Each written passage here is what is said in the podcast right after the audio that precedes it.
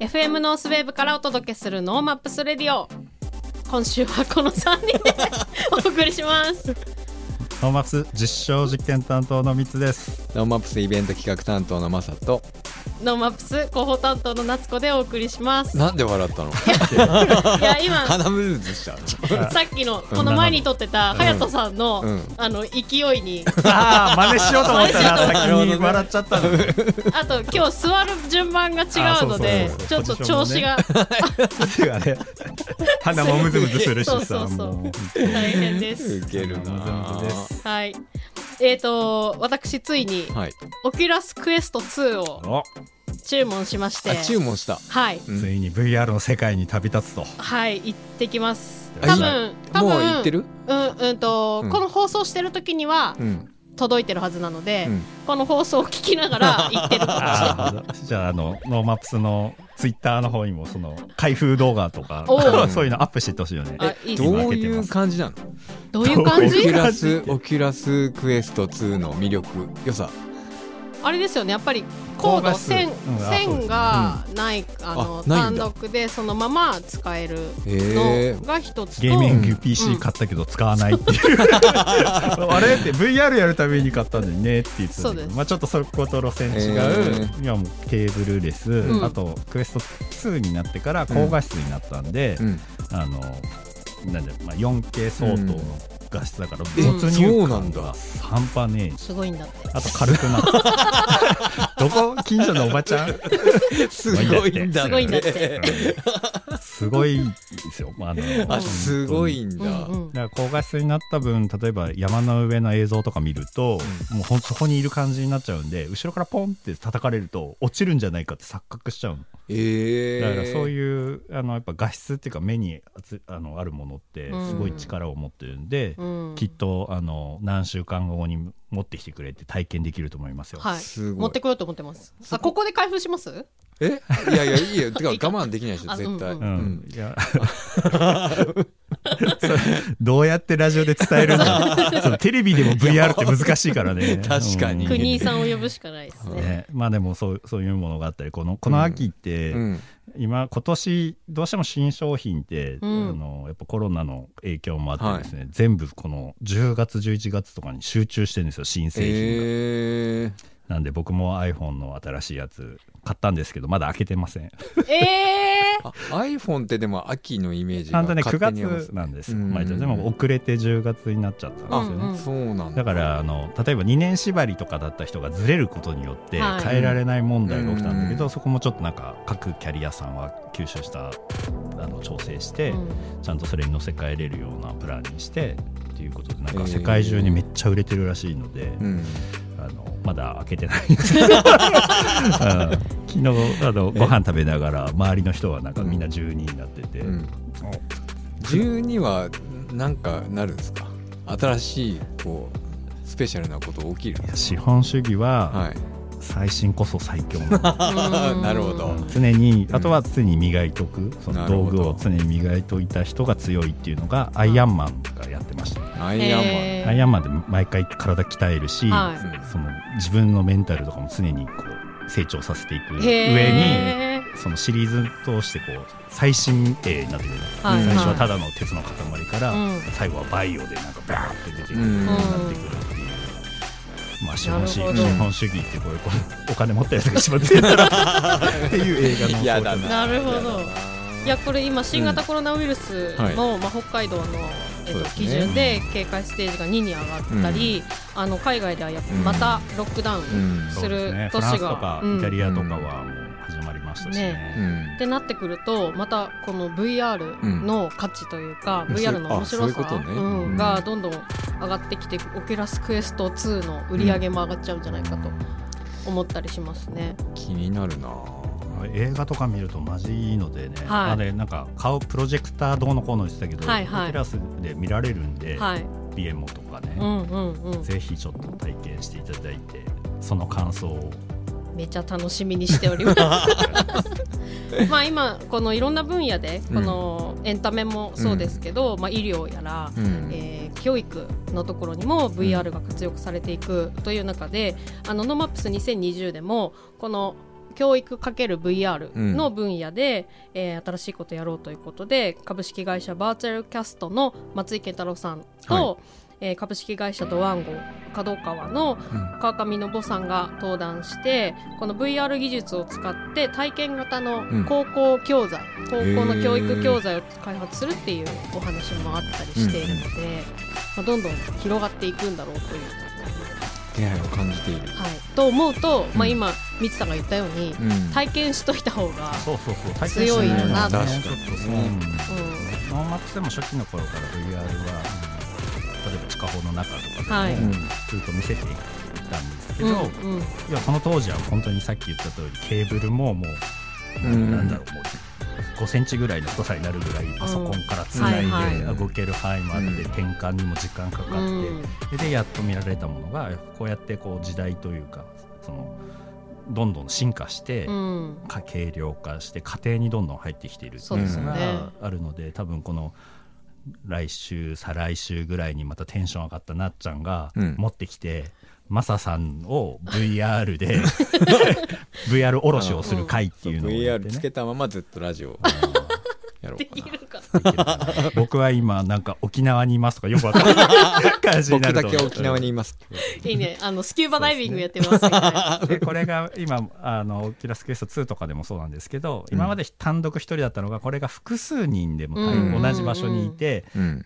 その VR の世界の中でマサさんがこうラジオで喋ってるとかも見えるっていうのがうん。実はあるんですよね。もうそれはやばいな、いやだからゆくゆくは、あのやりましょうよ3人で、うんあの VR あ自宅にいるけど、うん。ここのセットで 喋ってるみたいな。なんか SF のなんか映画とか漫画で一番よくあるやつだよね。あそうそうそうそう。んんその VR 体験を本当にリアルでやるみたいなやつがそうですよ、ね、もう近づいてるってことでしょ、うん。もう来てる？来てる来てる。いやうわもうでで怖っ。きるようになったんで、うん一番最初にこう体験した時にその自宅のうん。部屋がマッピングされていく雰囲気があるんですけど、うん。多分震えると思います。楽しみにしてます。震える。まあ、それも込みでね、はい。ノーマップスでもそういうセッションがあったので、ぜひ、はい。うん。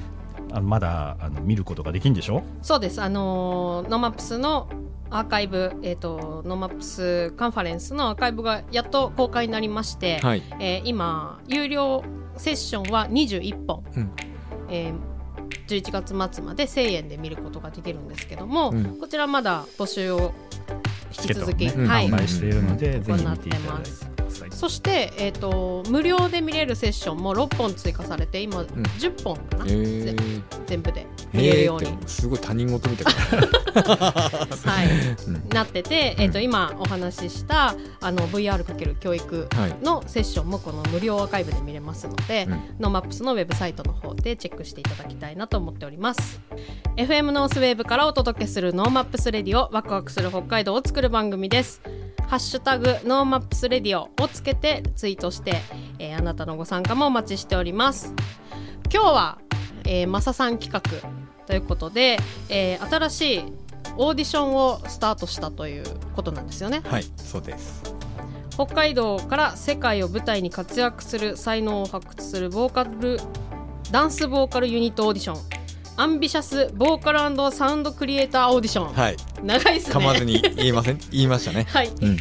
音楽クリエイターやダンスボーカルユニットメンバーを今募集開始したところそうです。なんですね。はい。今日はこの企画を主催している株式会社 KM プロジェクトの佐々木隼人さんはい。をゲストにお迎えしてマサさんが頑張ります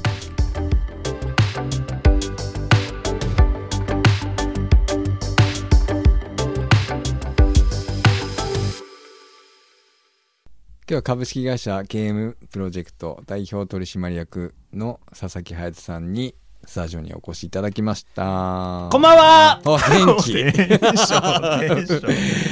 ー、そのテンションでずっとやるの？えっと夜のそういう場所だと思った23夜の23 こんばんは。よろしくお願いします。佐々木隼人です。それ続くかな？いやーね世界標準のエンターテインメントを札幌から発信し続けているクラブキングムーンを運営されている会社がゲームプロジェクト、えいつも皆さんにはお世話になっております。ありがとうございます。えー、最後までそれでいく？できるだけ。できるだけ？はい。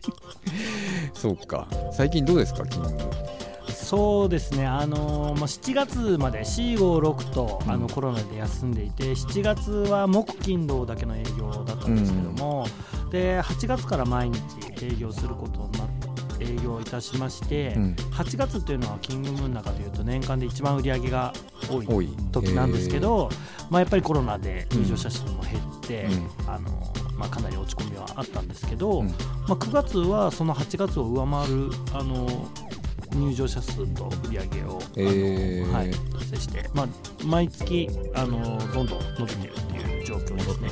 はい、先週、まあ、先週先週って言っていいのかな、うん、大丈夫。ですえーと先10先週か。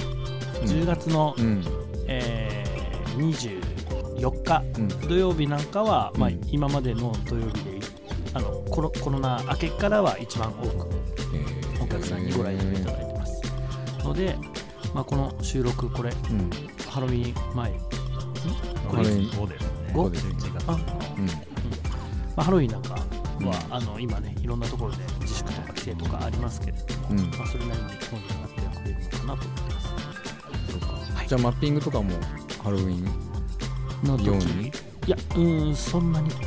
買えないか、うん。買える。ただショータイムもある予定です。はい、毎年ハロウィンの時はねすすきの歩いてると、うんね、皆さん仮装した人がこうね、あのはいキングムーンに向けて歩いているのをよくうんうん見て、なんか北海道ってあんまないじゃないですかその仮装して街中で遊ぶうん、そうですね、うんはい東京、渋谷とかはね当然ながらなんか盛り上がってるけど、うんうんそういう意味でなんか今年もねそういうのちらっとでも見えるとすごい嬉しいなっていううんちょっと楽しみにしてますあのそう放送の時は終わってるけどね終わってる確かにはい、行った後かもしれない、うん、うんまあ、そんなキングムーですけど、はい。ノーマップスとは0回目からもう数多くの授業を一緒にやらせてもらってきたんですけども。ね。お世話になってます。ありがとうございます。すね。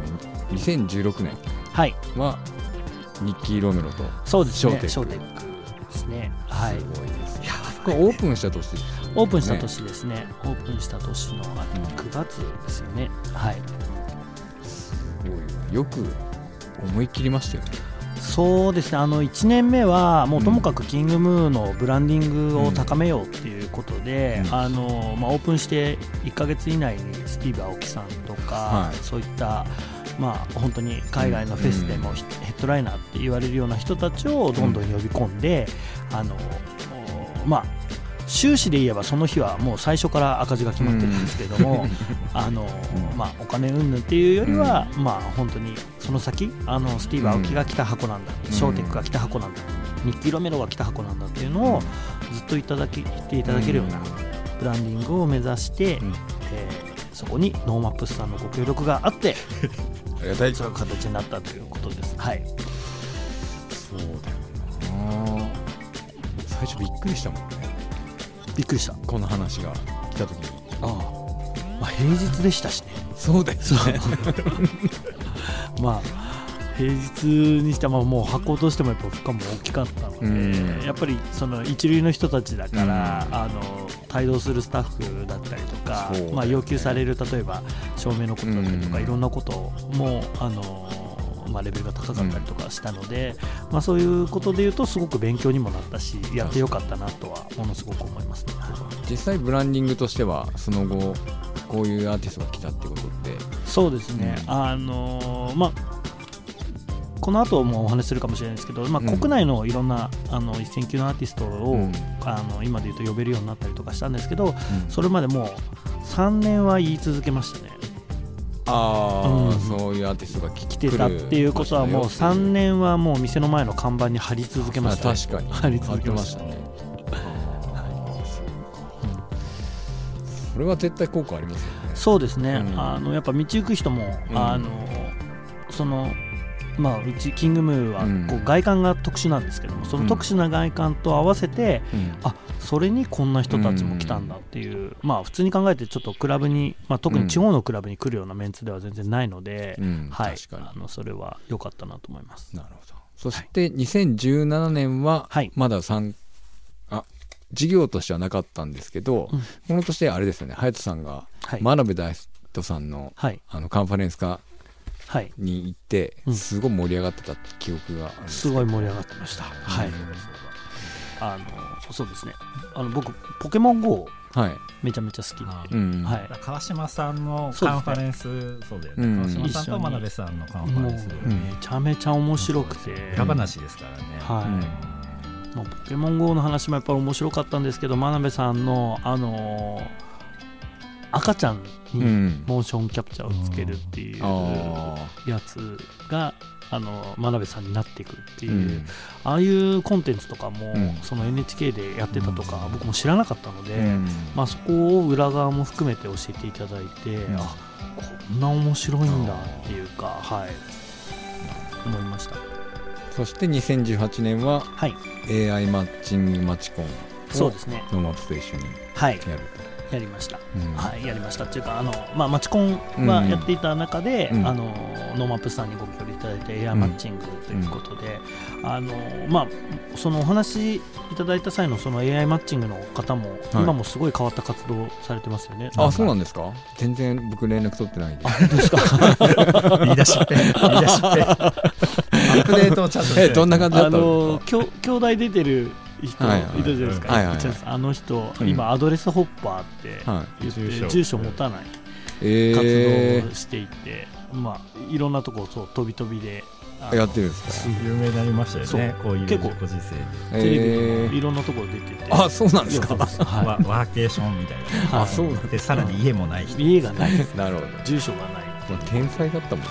うん、そうですね。でしかもこれめちゃくちゃ面白かったですよね。そうですね。あのーやっぱこう今マッチングが盛り上がる、今もうすごく本当に当たり前になりつつあるんだなっていうのを感じながら、うん。まあその2018年の時のそのマッチングうんアプリというかその AI マッチングの、うん。凄さっていうのをすごく体感してるんで、うん。あのまあ、やっぱりそういうふうに盛り上がるものなんだなっていうのを、今なお感じていますね。はい、え AI が、まあ、要はコンピューター上で導き出してこの人とあのお話したらいいよっていう話ではなくて単純にうんそのリアルにやっぱりこうマチコンなのでいる人のうん個性であの人は赤と合いますよ、うん。あなた赤と合うタイプだよ、青で合うタイプだよっていうところで何十点とか、まあ、点数だったと思うんですけど、はい。そこの導きでうん。会話が膨らむんですよね、そうですね。リアルの会話がね。でまさにあのこれね継続的にやってきたけど今年になってちょっとねこういう密なのがなかなかできないんで、うん。もしかしたらそのアドレスホッパーの人と一緒にまたね、うんはい。第2代第3代やりたいですね。うんもう本当に、うん。でもあの人はもうマッチングアのとこから外れてしまってエムグラムはやってないですね。ってないですよね、うん。うん。でもすごく良かったと思います。はい。そして2019年昨年はロストワールドそうですね。をプレシャスホール札幌とキングで開催と、はい、これはもう大きくノーマップスさんにもご協力いい、ただやいやきまして。全然こちらこそ。もう本当にやっぱ、うんそのまあ台風があったので、うんもうそもそも開催ができるのかっていうところで、まあ早かったよねでも。動き。前の日にもう全員呼ぼうみたいな、そうですね、まあ、うちのブッキング担当がすごく頑張って、うん。まあ、ジャッジが本当にあと1時間遅れてたら、うん。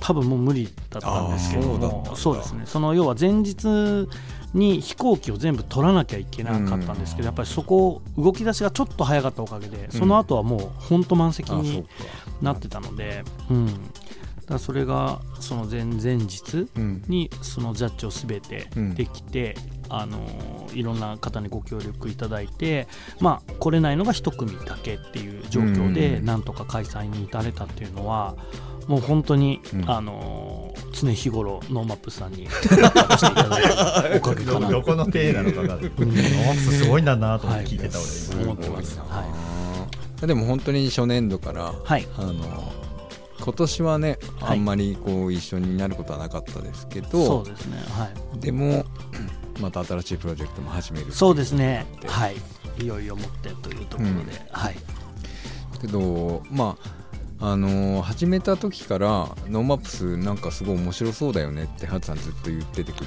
て、はい。こうなんか絡みたいなんか絡みたいっていう話ってうん。ずっとしてくれてたじゃないですか、はい、その外側から見た魅力ってどういうところにあったんですかね、うん。まあ、やっぱり、うん。まあ、まずはうん。作ってる人が面白い、うん。うん、あのはい村田佐藤っていう素晴らしいいるので。すごい上げてくるまあそれはもうすごい上げてくるっていうのもそうですけど、うんまああのまあ、そもそもやっぱりこう、いろんなものがミックスしてる環境っていうのが、うん。僕自身もすごい好きっていうか、うん。まあ、そういうのがなんか多様性っていうか、うん。いろんなものをこう許容していく上ででさらにノーマップスでいうと最先端みたいな、そういうものも取り込んでいくので、うん。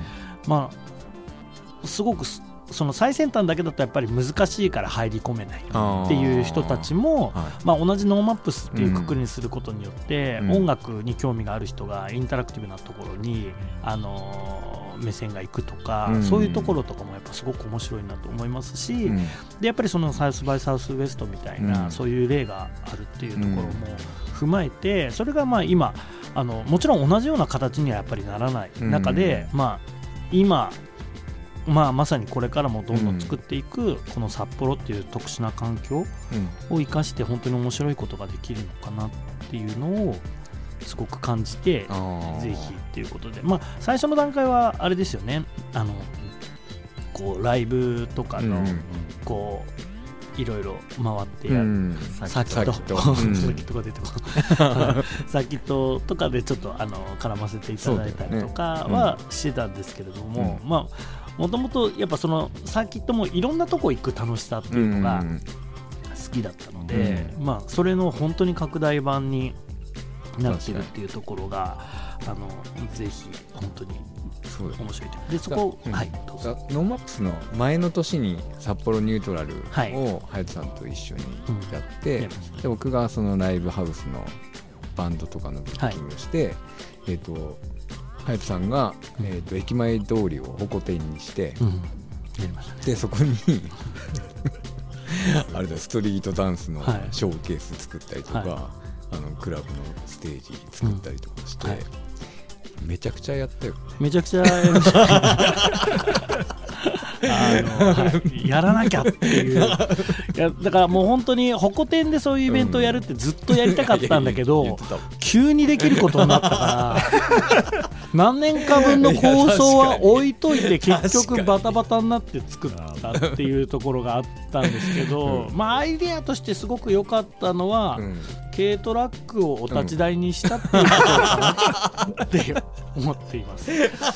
はい。やってみないと分かんないけど はい。それは、うん。もうそれもうあの急ごしらえで、うん。まあ、やっぱ設営がやっぱ難しいんで、うん。もう本当に確かに。1時間ぐらいで全部終わらせて始めて、うん。撤収で全部で5時までに終わらせなきゃいけなかったのであそうだそそううだ思い出したそう考えると、じゃあもうお立ち台なんかもう設置してる場合じゃないから、もうトラック持ってこいっていうの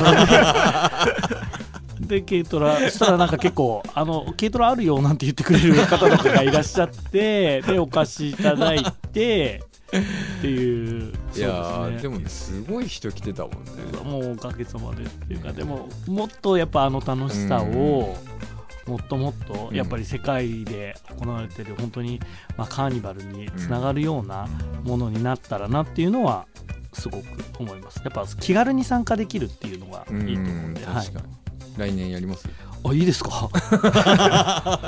もう1年あればちょっと準備できるんで。できるかも、うん。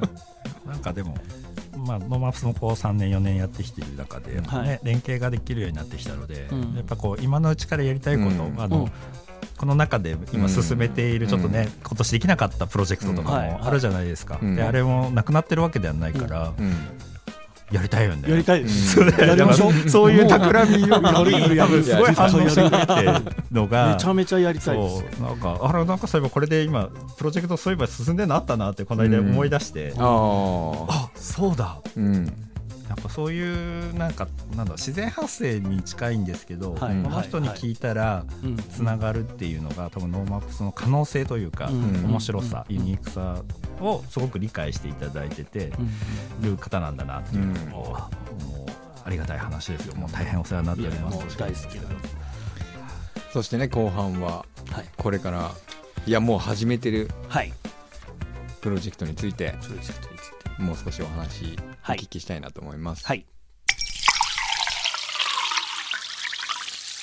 それでは引き続き KM プロジェクトの佐々木隼人さんにお話を伺っていきたいと思います。こんばんは佐々木です。かっこい。い。かかっこいいな。あまあそんなキングムーが北海道から世界で活躍できるアーティストを発掘するはい。オーディション、アンビシャスボーカルサウンドクリエイターオーディションを始めたということですけども、これについて少しお話を伺っていきたいなと思います。はい。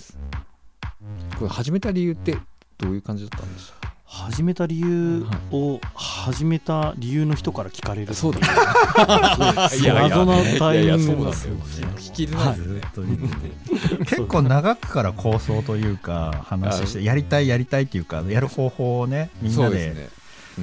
うん。有言実行じゃないけど、うんなんだろう言うってすごい大事だなっていうのをこのプロジェクトも通してなんか、あまたうん。マサさん行ってうん。隼人さんが巻き込まれ プロジェクトが実っていや全くそのみたいなところでもやっぱ言うってすごい大事だとそのスタートのきっかけをうん。マサさんから。そうですよね。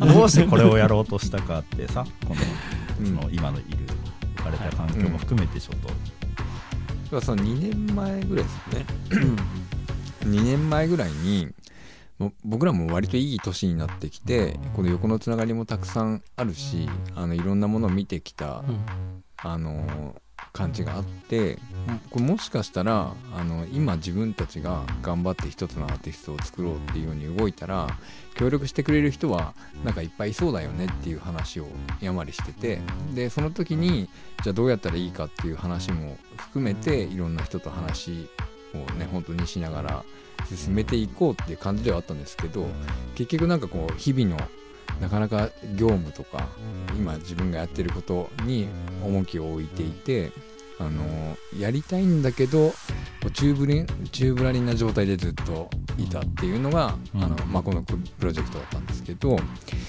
でもなんかやっぱコロナ禍になって実際にそのコンテンツが北海道にないっていうことの、あの意味とか大きさとかそれがないことのによるこうエンタメ界のこう沈み方とかを見てると やっぱりそういうコンテンツがあることって北海道にとってすごい意味のあることになるだろうなっていうのをハイトさんがこ今度言ってきたんですよね。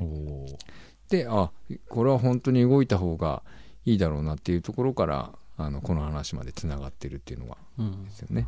そうですねだから本当に、あのずっとウエスから活動されてる、まあ、村田うん君が、うん。結局その、まあ、北海道もともと才能があったりとか能力があったりとか努力ができるいい人たちがいるけれども、北海道にいながらにしてやっぱなかなか売れることができない、うん。で結果的に東京に行かなきゃいけなくなってしまって、うん。でやっぱりその東京発信みたいな感じで出身が北海道っていう形になってしまうことに対してのやっぱ憤りがあったっていうお話で、でも今ならできるんじゃないかみたいな、うん。まあ、僕らも年も年でいろいろつながってきたので、まあ、横のつながりもいろいろ生かした中で、うん。あのアーティストもしいい人がいたらバックアップしてフックアップできるんじゃないかっていうことをお話しされた時にそりゃ可能性あるねってね思ったよ。いうふうにうん。思いました、うん。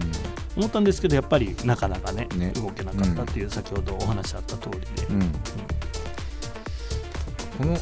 今作ろうと思ってるアーティストってどんな感じのアーティストがいいなっていうのってありますか？はいあのーまあ、基本的にはダンスボーカルユニットっていうことなので、やっぱ今世界でいうとその韓国で、はい。あのー BTS だったりとか、うん。ブラックピンクみたいな、うん。そういうところが結構あの受け入れられてますけどそれは韓国だから受け入れられてるというよりやっぱりああいう音楽っていうかそういうちょっと世界で受けるような音楽っていうのがうん。今、ああいう音楽にもなってたりとかする、うん。まあ、それはまあ日々変わっていくものでもあると思うんですけれども、まああのーまあ、ダンスボーカルっていうところだったら、まあ、キングムーンも一つ、あのーまあ、バックアップというかフックアップできる一つの理由になるのかな、まあ、うん。要はアーティストが生まれて、うん。生まれても最初に現場がなくて、ん。うん、でじゃあ練習はするんだけど、うん。見せる場がなかったら、うん。やっぱり一つ一日の練習もすごく大切ですけども、うん。一つの現場で伸びるところってめちゃめちゃあるので、でもその現場がない、まあ、現場があってもお客さんがいないっていう状況ではなく、キングムーで今それだけ、まあ、今プロパーでお越しいただいているたくさんのお客さんがいるうん。中で、うん。まずはお披露目ライブをさせてあげることができる、うん。いきなり、まあ、あのパンパンの会場の中で、えーアーティストが最初のお披露目ライブとして登場することができて、うん。で定期的にその人たちの現場がある。ことによって、まあ、要は彼ら彼女らが、まあ、磨かれていってで結果的にはその世界で活躍できるようなアーティストになっていくっていうのを目指しているっていうことですね。はい。じゃあ応募する人にはどういう気持ちで応募してきてもらいたいかっていうのはありますはい、あのーまあもう自分じゃ無理だとか可能性ゼロだとかって思ってる人って世の中にたくさんいると思うんですけれども、あの最近で言えばやっぱ「二次 U」っていうプロジェクトが、あのすごく話題になっていて、うん。あれも、まあ、やっぱり例えばですけどジブラの娘さんとか、うん。そういった方がいたりとか、もう本当にもう見た目もすごくうん。綺麗でとか、うん。そういう人たちも確かにいっぱいいるっていう中で、まあ、僕らは北海道にいながらにしてっていう、あの人をフックアップするっていうのがもう絶対条件になってるんで、うんですね。あのもう花からあんな綺麗な人たちの中じゃ無理だよとか二次優を見て思っちゃった人ももしかしているかもしれないんですけれども、もうそうではなく本当にあの、まあ、やる気と、うん。うん、その目指す気持ちうん。とあと行動力。まずはやってみようっていうところで言えば、多分もう本当に僕たちが言うのもなんですけども、うん。可能性がある中で言うと一番ぐらいハードルが低いんじゃないのかな、うん確かうん。でそのハードルにが低いことにに、うん。甘えて頑張るなって話じゃなくて、うん。頑張るっていう気持ちだけは持っていて、うん。ただその諦めないっていうことですかね、最初まずはもう応募の時点で諦めないっていうのもそううですし。すね、うん。まずやってみよう、うん。そして受かったら頑張ってみよう。でいいのかな。うん。と思ってます、はいで今回はエゾ財団にも入ってもらって、はい。あのーまあもちろんその出役の人、はい。あのダンスボーカルの人も、ダンサーの人も、うん。作曲家も、うん。えートラックメーカーも、はい。って感じですけど、うん。エゾ財団が入ってることの意味はい。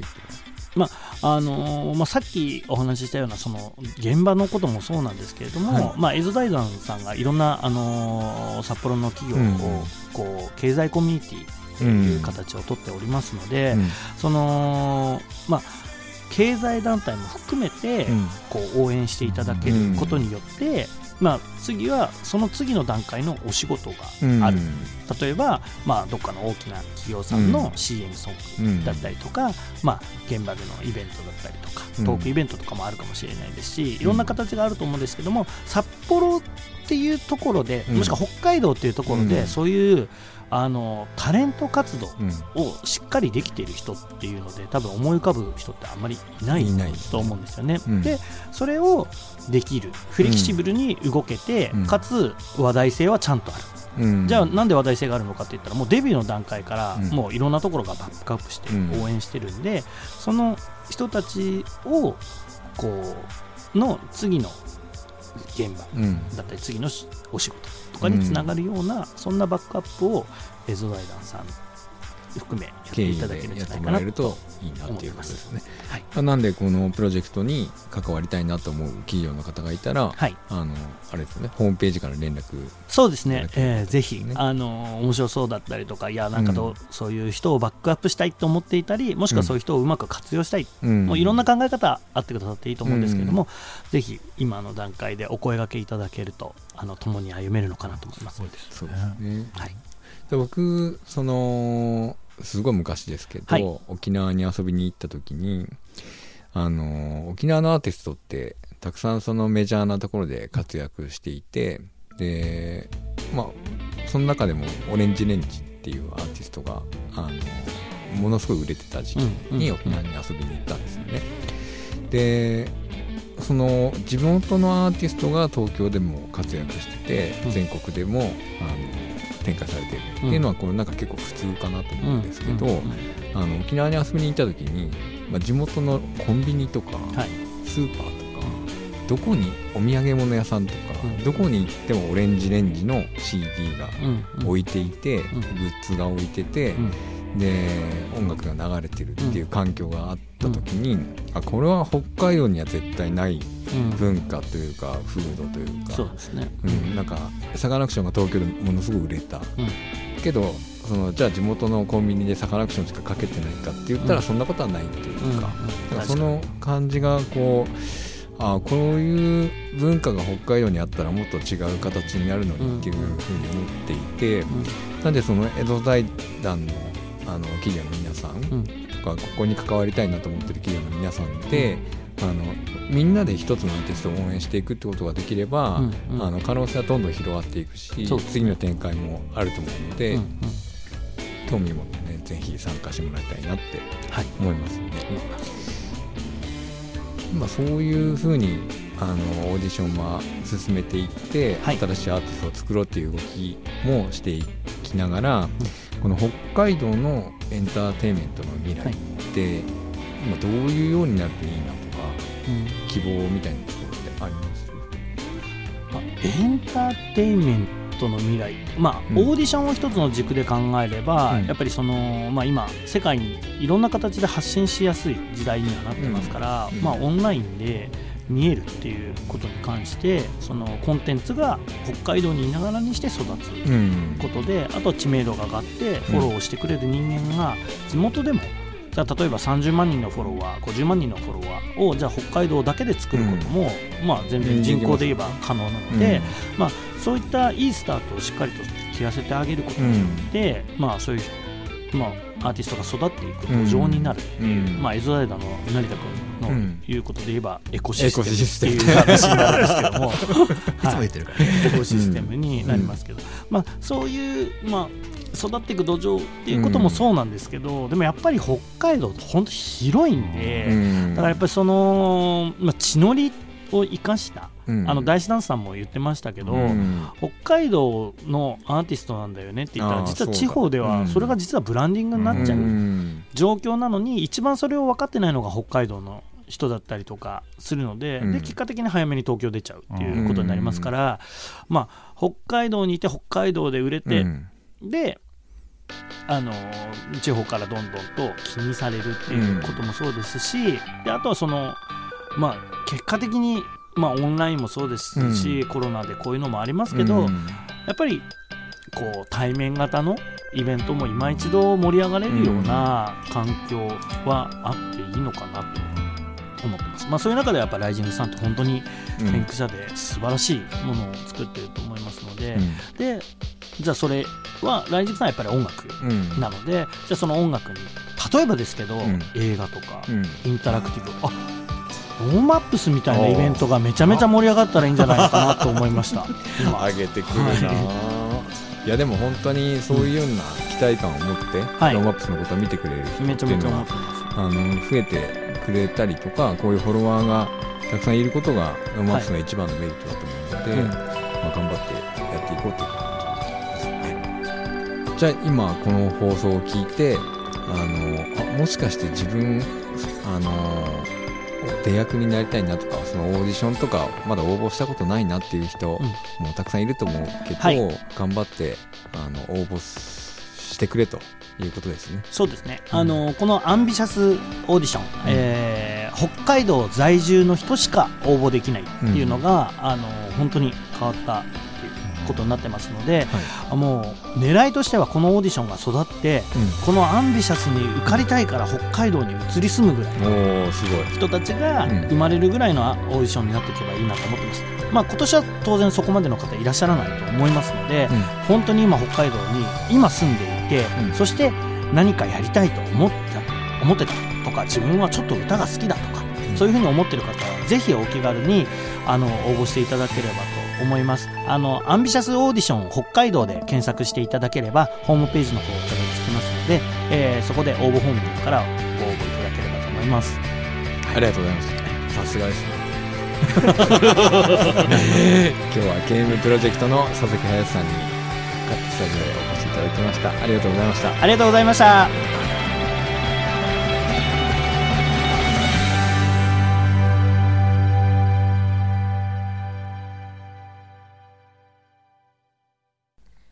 あのすごく面白かったです。話聞いてて、ありがとうございます。あとノーマップスがやってきたこととその、うん、キングムーが、うん。はい、えーと、一緒にずっとやってきたっていうこともそうですし、うん。あの今回のそのアンビシャスオーディションはい。にエゾ財団入ってんのなんでだろうって私思ってたんですよ。はい。思いますよね。思います。あれエゾ財団は何をやるのかなと思ったんですけど、その隼人さんが言ってた、うん。あのまあ、ビジネスの領域に入っていく中で一緒にできることがあるし、その北海道全体として盛り上げるっていう意味では、うん。やっぱりビジネスの領域にどんどれだけ食い込めるかみたいなところって大事だなと思ってるとうん。意味が分かって、そうなんかねあのスタートアップの企業を作るってうん。言うと、すごいビジネスっぽいうん、じゃないですか、だけどアーティストを作るのもそのビジネスを作るっていう意味では同じうん。で、こうなんか大差ないのに分けて考えることが結構多いんだよね。なるほど。だからあの同じ話だしあのそれを一緒に企業の人と一緒にやるっていうのもうん。全然同じ話かうなと。ん。まあ、認知の差でうん。ちゃんとそのスタートのとこから知ってるってすごく強くはい。うんうんですよね。うんだからうちは違う工場だからうちは違うじゃなくてうん。工場でもこういうアーティストを応援する仕方を考えればいいだけだし、うん最初の段階から知ってればうん。やっぱこうなん自分たちが生み出したものっていう感覚に。なってくるので,、あのさっきの話の中にあった沖縄みたいな、うん。自分が生んだ四万十なんだ、うん。だから応援するんだっていうところを、本当に多分ずっとこう今までできなかったできなかったって理由の,、うん。そのいっぱい試みてきたけどちょっと失敗していた部分を、クリアしていく一つの方法としてきっとこういう経済の人たちにも巻き込むんだ、それも、あのなんかスポンサーしてくださいとなんか協力してくださいじゃなくて、まだそこ自体もオーディションですみたいな、いやそうですね。でもまず知ってください、これやってること、うんっていうところに声をかけたってことだうん、よね。うんそうですね。うん。だからなんか思ってた以上に、あの北海道としてオール北海道プロジェクトみたいな感じだなと思うと、でかでかいプロジェクト立ち上がっちゃったんだなって思いまし でも誰でも参加ができるから、そうですね。なっちゃんもね、た。はい。応募するでしょ でパクさんにこう「君は輝いてるよ」って言ってほしいって言ってたもんね、そうですね。輝いてるって言ってほ誰にでも言ってほしいです。輝いてるよ 輝いてるよ。ありがとう。茶番です。茶番。はい。アンビシャスオーディションは、えー、11月24日火曜日まで、はいえー募集しているということで、はい。えー15歳以上の北海道在住の男女心身ともに健康な方であれば、はい。誰でも募集できます。とにかくやる気がある人がうんいいですね。そしてさっきも言ったんだけども、うんあのーダンスボーカルうん。ユニットを一つ作るとは言ってないみたいなそんな秘密の話。あ言っちゃ気ダメだがついちゃった気がついちゃった そうなんか、うんいろんなきっと展開ができるんだなって思うと、うん。確かにそのダメ元でもいいしなんか諦めずにとりあえず応募してみるってすごく大事だなと思いましたね。そうですね。本当に隼人さんが言ってた通り、うんそのそこの行動をすることうんが多分ものすごい大事。はい、これ何に対してもそうだと思うけど、うんまずはその起こすことが大事だよね。うんうんうんぜひアンビシャスオーディションに、あはい気になるちょっと気になるっていう方がいればまず一歩、うん。はい、募集してみてもらえればと思います。はい。そして、あのーまあ今、まあ、過去の放送でも、うん。僕らがそのライブエンターテインメントの非ステージを消さないような活動にも応援してますということを言ったんですが、今回、まあ、このコロナ禍で活動が休止になった例えば舞台芸術とか、うん。はい。えー劇団いわゆる劇団、うんうんあとはその音楽とかを含めたライブエンターテインメントに対して、うん。北海道庁中心の、えー追加の施策が始まりました、11そうなんですね。月1日から、そうです。はい、ちょうど始まったばかりで、え2つのセクションがあって、はい。舞台公演の再開支援事業うん。として条件30万円の助成、はい。もう一つは、えーその SNS とかであのアーティスト自体が PR に使えるようなうん。映像を収録する、はい。レコーディングをサポートするレコサポっはい。これすごいですね。ていうものを動画収録支はい援事業。ということで、はい。両方とも新北海道スタイルの安心宣言のもとでこのステップアップしていくっていうことの活動が条件なんですけど、うんうん。両方セットで取れることができるので、一つの団団体とかアーティスト、まあ、個人でも当然そうですけど、まあ、マックス60万円助成してこのこれからの新しいスタイルで進めていく第一歩として、うんはい。えーこういう支援が始まりましたので、はい。そこもちょっとおのおの一つは公益財団法人の北海道文化財団、うん。もう一つは北海道ライブエンターテインメント協議会で調べていただければ、はい。それぞれあって両方あのセットで取ることも可能だと思いますので、うんうんはい。そういう形でちょっとねあの第一歩をね進めていってほしいですよね。はい。確かに。なるほど。これはあれですね。あのどう PR しようかっていう人にとってもうん。一つ、そうですよね、はいうん。やり方としてあの原資があるってね、うん。進める第一歩としてはすごくありがたいと思うし、しそれでしっかりした PV にしてそれをあの啓蒙してチケット収益だけでは食えないところ、うん。足足りないところもこれで足してもらえるっていうところに使っていただきたいなと思ったので、ちょっと告知としてはい、させていただいております。はい。はい、北海道ライブエンターテインメント協議会で検索してください、はい。そしてあの NoMaps カンファレンスのアーカイブが今公開になっているというお話をしましたがこのカンファレンスのトークセッションをベースに、えー Deep Dialog うん。あのーよりみんなで深く考えたり話し合ったりしようというオンラインイベントの方もこれから始まっていきますので、はいえー来週はそのあたりをお知らせできるんじゃないかなと思っております。はいということで本日もお付き合いありがとうございました。 NoMaps Radio のアーカイブはポッドキャスト、Spotify などストリーミングサービスで聞いていただけますので NoMaps Radio で検索してください。番組の感想は FM ノースウェーブ番組メールフォームまでまたはツイッターハッシュタグ nomapsradio全部小文字で nomapsradio でツイートしてください。今週も NoMaps 来週も休みます。三つと NoMaps 今週こそはラジオを聞きながらツイートするぞのまさと NoMaps、えー唯一、えー全部出てます。夏子でお送りしました。また来週。また来週。週